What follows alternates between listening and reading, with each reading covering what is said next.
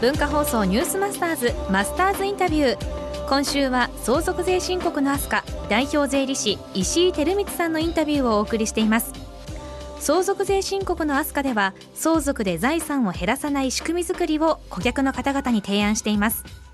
最終日の今日は相続で財産を減らさないむしろ相続で財産を増やす方法を具体的に伺いました。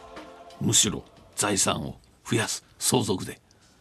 秘策もお持ちなんですよね、はい、そうですね。これやっぱ税理士さんでも得意分野不得意分野あるでしょやっぱり。ありますね。やはりお医者さんと同じで、レベルも上下いろいろありますでしょうし。レベルのなんかお話をされると やっぱり俺に任せろというもう相続だったらナンバーワンですかやっぱり。まあナンバーワンとは申しませんけど。言っといた方がいいんじゃないですか。そうですか。それだけの自負があるんであれば、はい、専門ですもんね。そうですね土地を売らずにキャッシュで払う方法相続税を。はい。これは皆さん聞きたいでしょう。ちなみに少し一部教えていただけますかその。あまずあの個人の賃貸経営を会社管理最適方式で所得税等を半分節税するということですね。個人でやるんではなくて会社を作ってしまってそうですね。会社経営にしてその取り分の所得税に関しては目いっぱい低くすると。そうですね。ともう一つは、はい、その会社には後取りの会社を作るんです。ということは今僕が、えー、地主といいますかえー、家督を継いで自分が持ってる財産があると。親から引き継いだ財産があると。それを自分が会社の経営をするんではなくて子供だったり後取りに社長にして会社を設立するそれは会社管理最適方式とそうですね。呼んでるやつ。まああの具体的な実例があるんですけど、はい、あの賃貸業やってらっしゃるお客様で所得税を1000万円毎年、はい、所得税住民税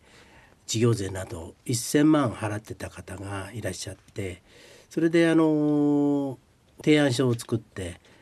所得税が会社管理最適方式でやると半分500万円になりますからまああのやりませんかということで提案したところが今回相続になりましてでもうキャッシュがあの1億2億ありますのであの全部キャッシュで一括納税することができるというお客さんがまあ続出しているという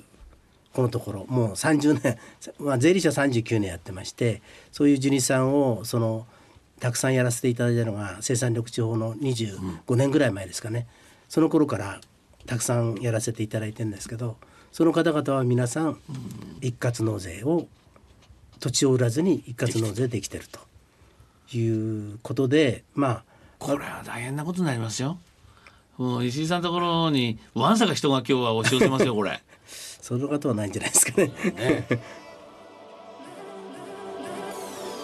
あの代々受け継いだ財産のその土地を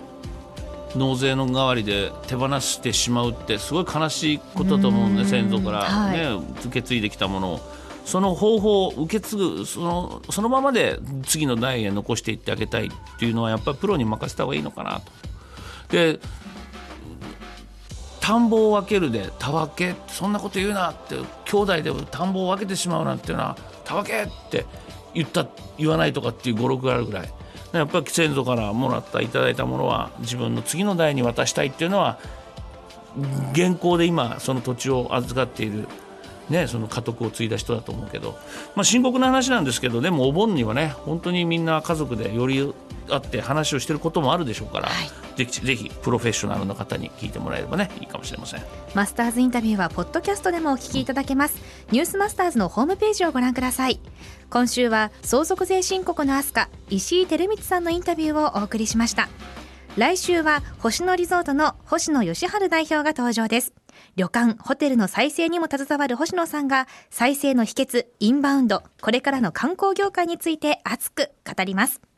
文化放送ニュースマスターズ、マスターズインタビューでした。星野さん、楽しみです。